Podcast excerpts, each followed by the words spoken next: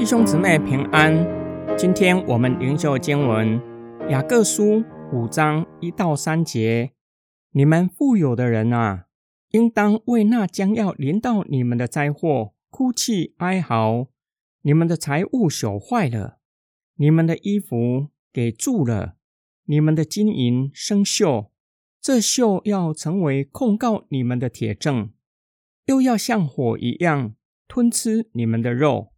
你们竟然在这幕后的日子积聚财宝。衣服在古代社会是财产的一部分，大多数的人只有一件里衣和外衣。雅各则被教会中为富不仁的人，他们的衣服给住了。由此可见，他们富有的程度实在很难想象。在大多数的人只有一件外衣的时代。富有的人竟然可以把衣服放到住了。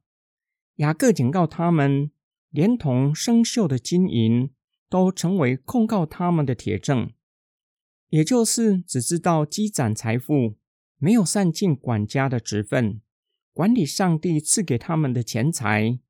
富有的人可以使用上帝赐给他们的财富，帮助有需要的人，而不是任由金银生锈。雅各如同旧约的先知，向神的百姓发出审判的警语。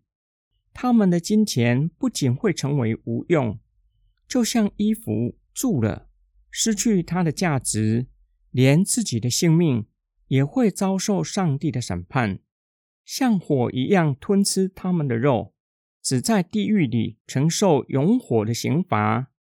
今天经文的默想跟祷告。有一位基督徒这样说：“若是习了地上的劳苦之后，留下一大笔遗产，是没有尽到好管家的职分。大多数的人都不是富有的人，甚至可能手头很紧，没有多余的金钱可以使用。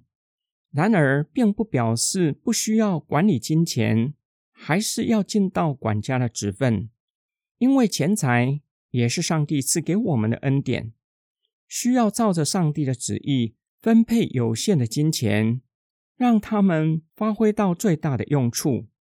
基督徒如何管理上帝所赐给我们的钱财？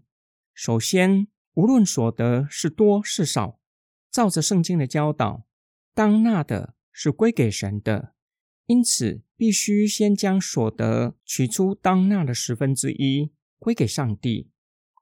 第二。将日常生活中必须的预留下来，作为家人日常生活使用。第三，若是日常生活支出后依然有余，可以储蓄，日后跟他人一同享受上帝的恩典。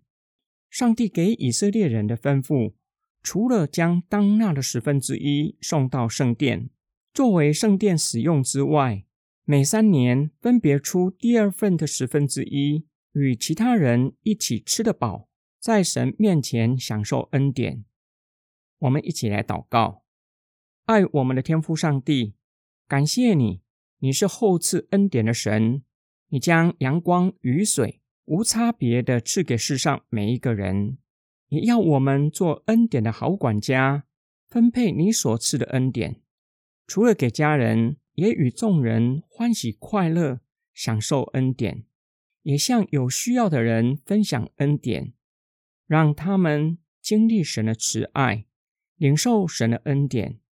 求主赐给我们智慧，做恩典的好管家，将来可以向你交账。